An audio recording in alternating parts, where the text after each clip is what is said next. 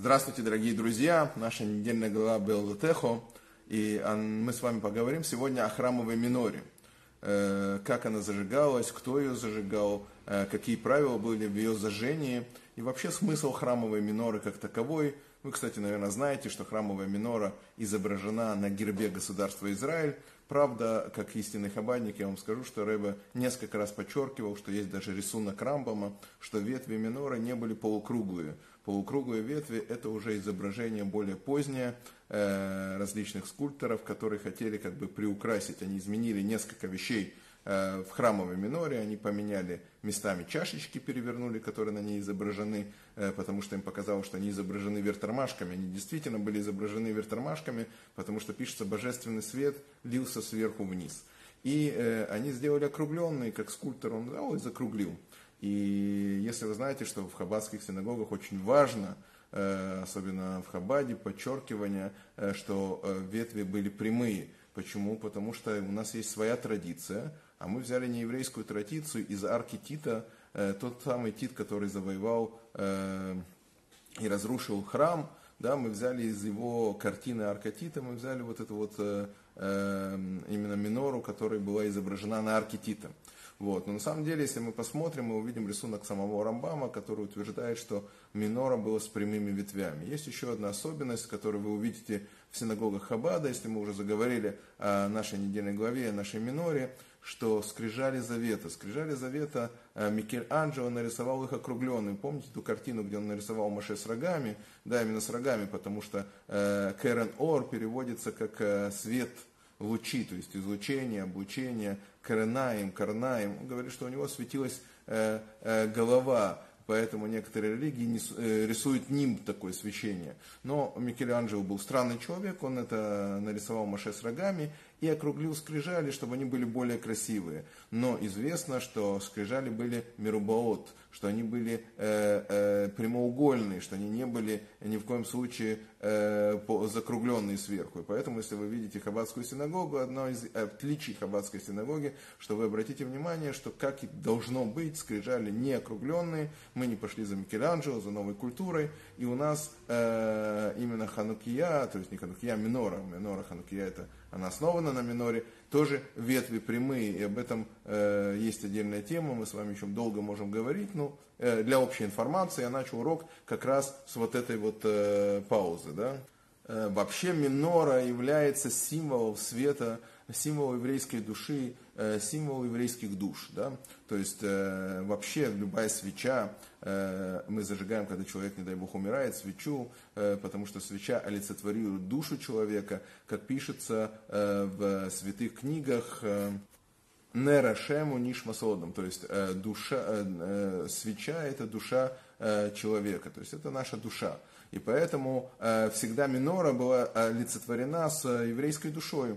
То есть э, именно что должен был сделать Аарон, что должен был, какой заповедь был у первосвященника, было зажигать вот эту э, минору, э, которая должна разжигать еврейские души. То есть в духовном плане это зажжение э, еврейских душ. И мы перейдем к материальной миноре вот, э, и особенности для зажжения, которые мы с вами перечислим.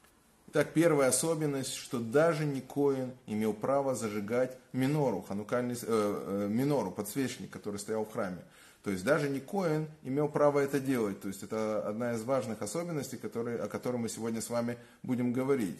Да, помните, как э, в том анекдоте, хорошо все уметь делать, но не дай Бог все делать самому.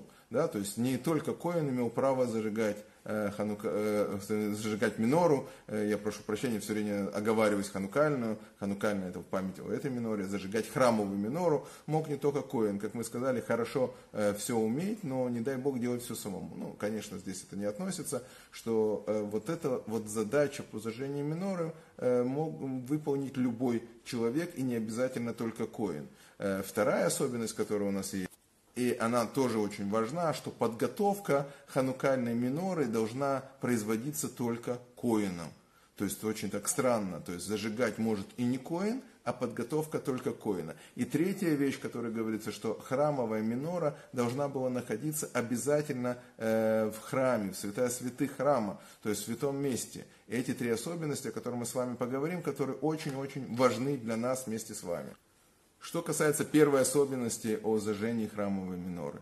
Э, иногда человеку кажется, что есть специальные люди, которые должны заниматься еврейством. А я просто, я простой еврей, я там рабочий еврей, чем я могу заниматься? Любавический Рэбе учит нас одной важной вещи – что если ты знаешь две буквы алфавита, алф и бет, а другой еврей знает только одну букву, ты обязан его обучить второй букве. То есть обязанность распространения Торы лежит на каждом еврее. Если рядом нет поблизости коина, который это зажигает, или коин еще не пришел, или еще что-то, то твоя задача сделать это, как мы уже с вами говорили в разных лекциях, что если еврей оказался в каком-то месте, значит не просто так, и он не должен думать, что задача по приближению евреев лежит только на раввинов. Каждый еврей, который выучил чуть больше, чем другой еврей, уже должен передавать и приблизить другого еврея к Торе. То есть это наша задача, которая лежит не только на коинам.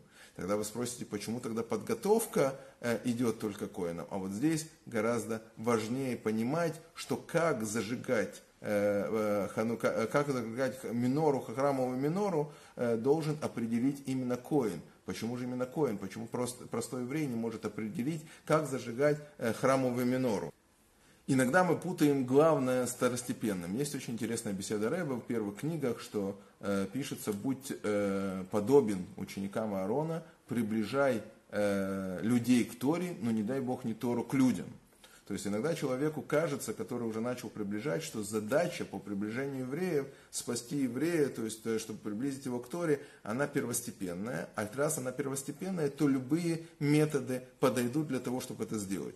То есть был очень интересный пример, который был у Любавического рэба, когда один человек к нему пришел и сказал, «Э, моя задача приблизить евреев к Торе. Он объясняет, что так не приближает евреев к Торе. То есть получается, что ты приближаешь Тору к евреям. То есть, как говорится, задача не приблизить еврея, э, Тору к евреям, а евреев приблизить к Торе, потому что есть соединение на горе Синай, что Тора спустилась до определенного уровня для того, чтобы мы поднялись, чтобы мы поднялись и смогли ее получить. И иногда человеку кажется, что приближение другого еврея можно сделать любыми средствами, да, то есть неважно как, то есть он делает там совместные уроки, мальчики с девочками, он говорит, ну это все равно не соблюдающие люди, ну хоть как-то придут, он делает какие-то компании, еще что-то, еще что-то, еще что-то, он приводит тысячи примеров, которые не соответствуют духу Торы, не соответствуют соответствует э, тому, что учит э, нас э, Любавический Рэбе, тому, что учит нас Тора. И некоторые запреты кажутся маленькими. Ну, пусть еврей приезжает на машине, то есть он может сказать, ну, ты все равно ездишь, приезжай на машине.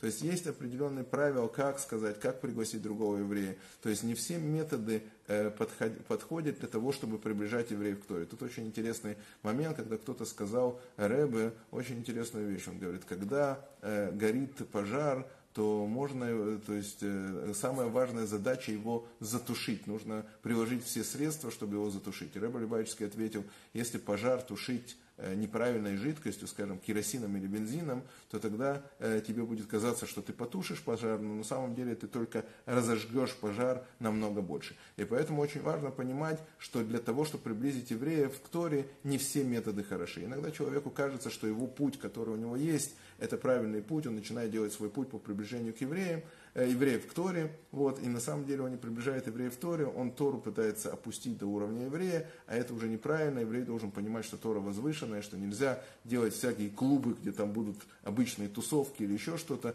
под прикрытием, а у нас один еще урок Торы есть, поэтому есть четкие рамки, которые э, Любавический Рэб обозначил нам, как правильно приближать э, евреев к Торе, а не, не дай Бог, Тору к евреям.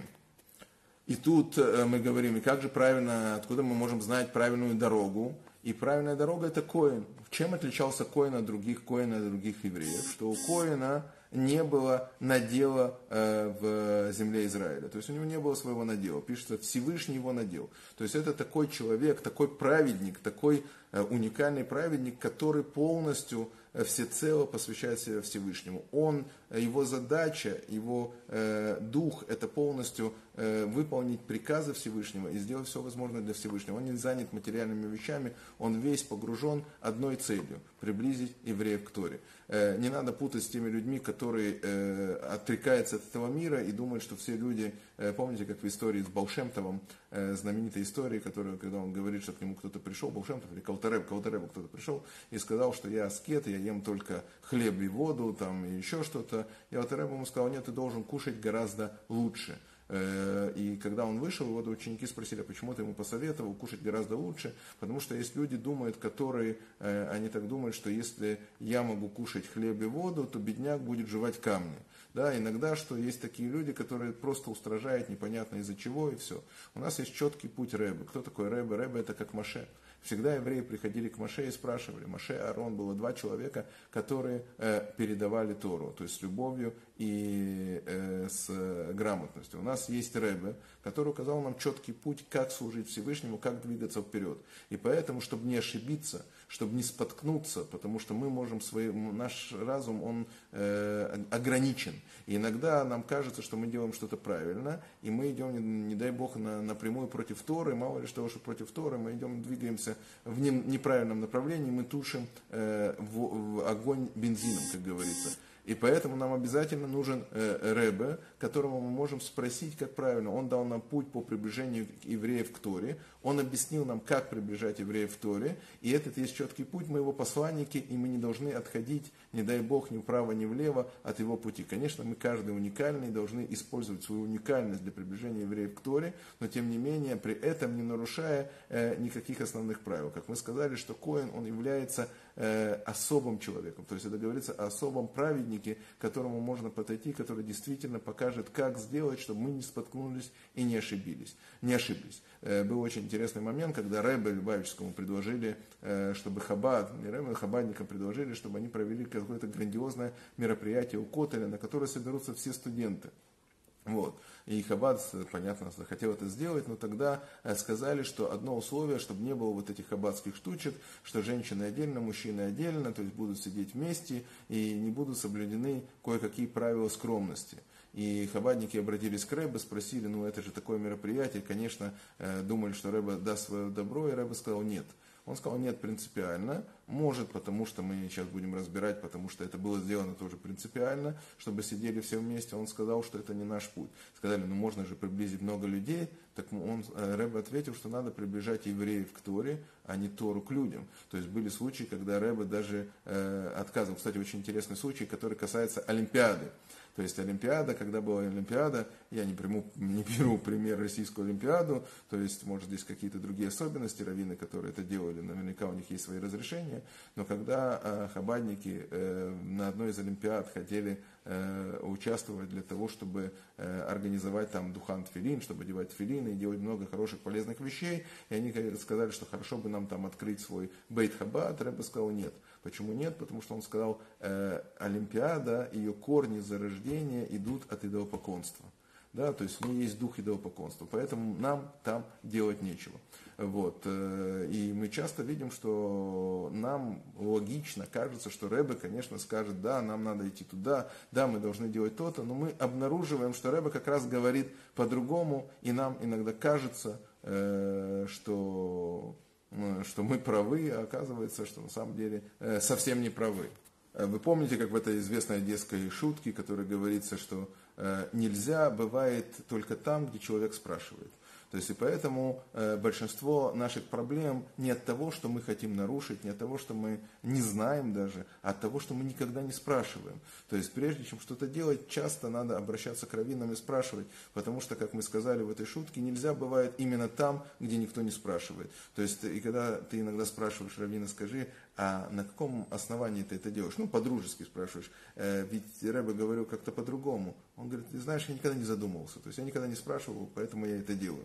Поэтому э, эта лекция, не дай бог, не упрек кому-то из раввинов, который делает по-другому, потому что не хотел бы я стать на другом месте э, другого человека. Да? И как говорит Любавический Рэбе, то есть не только Любавический Рэбе, это народная мудрость, что не ошибается тот, кто никогда ничего не делает. И не критикует того, кто ничего не делает. Вот когда человек ничего не делает, тогда его и не критикуют, как правило. Ему могут сказать, что он должен что-то делать, но, как правило, так.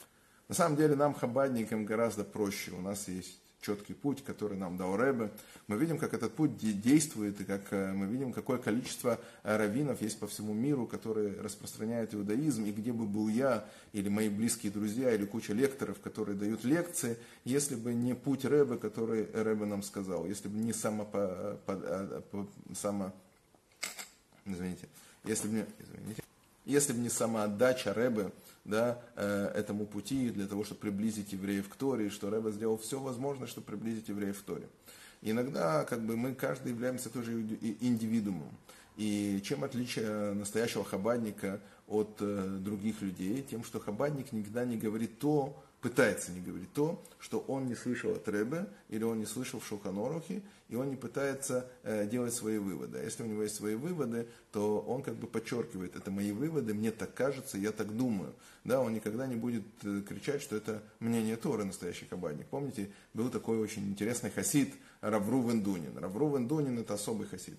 То есть я сегодня говорил своим двоюродным братом Фишевым Чечерницким, и у нас, когда это, там, Равином Фишевым Чечерницким, у нас была такая тема, что очень часто, ведь все лекции, которые мы готовим, они основаны на беседах Рэбе. Понятно, что они основаны на беседах Рэбе, я уже говорил, что беседа Рэбе построена как диссертация. То есть, что значит как диссертация? У меня, я рассказывал, у меня был один еврей, который приехал, он такой мизрошный еврей, он приезжал сюда, они приезжали в больницу, и все, он попросил меня принести беседу Рэбе. Я думал, взял книжку с беседами Рэбе, думаю, ой, я не готовился, сейчас все, он открывает эту беседу и начинает так ее пролистывать с таким э, любовью, с такой, знаете, трепетом. Я говорю, он говорит, ты хочешь узнать откуда, да? Он говорит, что в свое время, говорит, я учился там в Америке, в каком-то университете, и вот на этом, в этом университете э, ко мне подошел какой-то, я считал себя очень умным, э, раввином, ко мне подошел какой-то такой хабадник и говорит, у меня есть вопрос по недельной главе. Он задал вопрос, говорит, вы можете ответить? Он говорит, нет. Ну, он говорит, я подойду через недельку, ответьте мне, пожалуйста. И ушел. Вот, я тогда беседы рэба не был, интернет, как ты можешь забить Google, и Google дает ответ.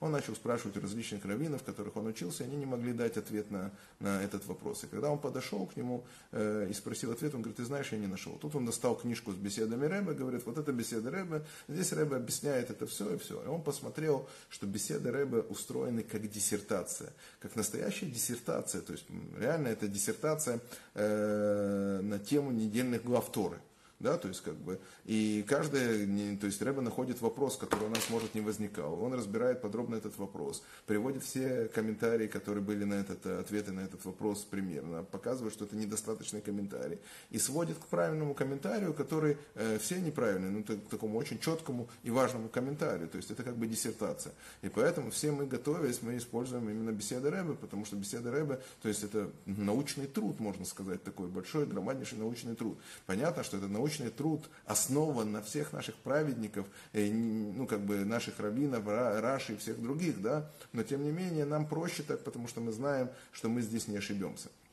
И вспоминается история с Равруван Дунином. Был такой хасид Равруван Дунин, очень близкий хасид Рэбе, но у него был один такой, э, ну, можно сказать, недостаток, я не боюсь это сказать, недостатком про такого хасида, он сильно матерился. То есть он говорил нецензурно, э, причем на различных языках, как говорил э, мой первый раввин в Одессе, он говорил, что мат это такая вещь, когда ты говоришь одно слово, сразу понятно, тебе не надо тратить время на разное произношение. Так вот, иногда он использовал этот мат. Ему сказали, слушайте, а, не цензура, он сказали, слушайте, вы такой высокий человек, вы говорите такие высокие вещи, да, и тут же вы говорите такие низкие вещи. Он говорит, я попугай Рэбы. Что значит я попугай Рэбы? Он говорит, все, что вы слышите святое, это от Рэбы, все остальное это я. Так я могу сказать о себе, и каждый настоящий хасид может сказать о себе. Все, что там шуточки, шмуточки, там обработка, это мы. А все остальное это рэбы. То есть практически любой, возьмите любого э, хабадника, который делает лекции, эти лекции основаны на беседах рэбы. И ни на чем более. Ну, не только беседы, там мидраши, все понятно, но в основу лежит вопросы, которые задают рэбы. И поэтому, когда что-то повторяется, получается, это не плагиат, плагиат, а плагиат на рэбы. То есть мы знаем, что рэбы это тот, кто первый это написал, тот, кто первый это сказал, или основывается на других трудах, понятно. И поэтому очень важно, к чему я это говорю, что мы понимали, э, что есть мы, а что есть Рэбе, что когда мы знаем, что есть Рэбе, мы никогда не ошибемся, мы можем идти дальше, мы можем идти вперед. Но э, еще одна важная вещь, еще одна деталь, мы сказали, что храмовая минора должна зажигаться именно внутри храма, внутри святая святых, то есть в важном месте. Иногда человеку кажется, что приближение еврея к Торе достаточно, то есть на духовном уровне, кажется, что это достаточно, что он ему скажет простые вещи, как правильно одеть филин, там, или скажет, как правильно там, сказать брахот. Но на самом деле Рэбе говорит, что приближение евреев к Торе должно быть наивысшим уровнем, уровнем, духовным уровнем. Не нужно бояться, что когда ты объяснишь человеку все особенности Торы, что он испугается, что он не поймет, потому что Тора это величественная вещь, и ты сможешь, и каждый еврей сможет передать, и он должен передать на том уровне максимальном, который есть у него. Он должен сделать все максимально, и недостаточно просто открытый смысл Торы. Нужно также показать скрытый смысл Торы, обучить его хасидизму, дать ему основы, и это задача при зажжении правильно миноры. Дай Бог, чтобы мы могли зажечь правильно минору, и каждый зажег, во-первых, минору у себя внутри, да, чтобы наши сердца горели и светились, и во-вторых, самое важное, чтобы он зажег минору каждому окружающему еврею. Если ты узнаешь, что есть рядом еврей, зажги его минору, зажги его свет. Не только коин, не только особый человек может это делать, а Рэб нам покажет, как это делать, и Рэб поможет нам это сделать, да, и для этого мы здесь находимся, и мы попали в этот мир, для того, чтобы зажигать других евреев.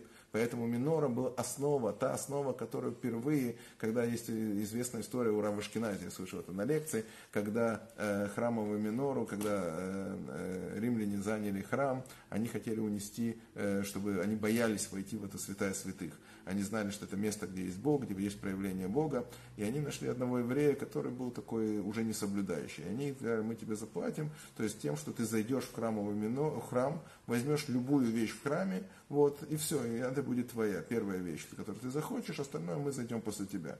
Этот еврей зашел туда, и он увидел храмовую минору, конечно, он схватил храмовую минору, это золотой, э, это из золота, очень красивый, когда он вышел, те сказали, не, не, такая вещь достойна только императора, мы должны забрать эту минору, отвезем ее в Рим. А ты иди обратно и возьми то, что ты хочешь, то, что тебе понравилось, но другое, не храмовую минору.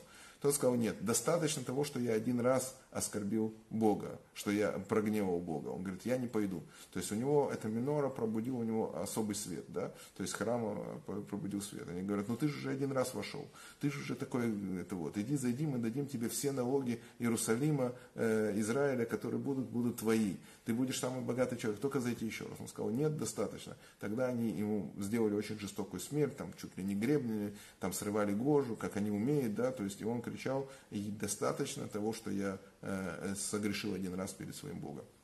Это говорит, что храмовая минора – это прообраз света, который восхищение вот этой вот красоты. Вот, и поэтому э, дай Бог, чтобы мы действительно, каждый еврей, чтобы он был частичкой этой храмовой миноры, чтобы его душа загоралась, чтобы мы смогли зажечь. Нам только нужно зажечь. Только нужно зажечь э, и разжечь этот огонь, который есть внутри. Уже готовые свечи, нам только их нужно зажечь. Всем э, всего хорошего, шаббат шалом.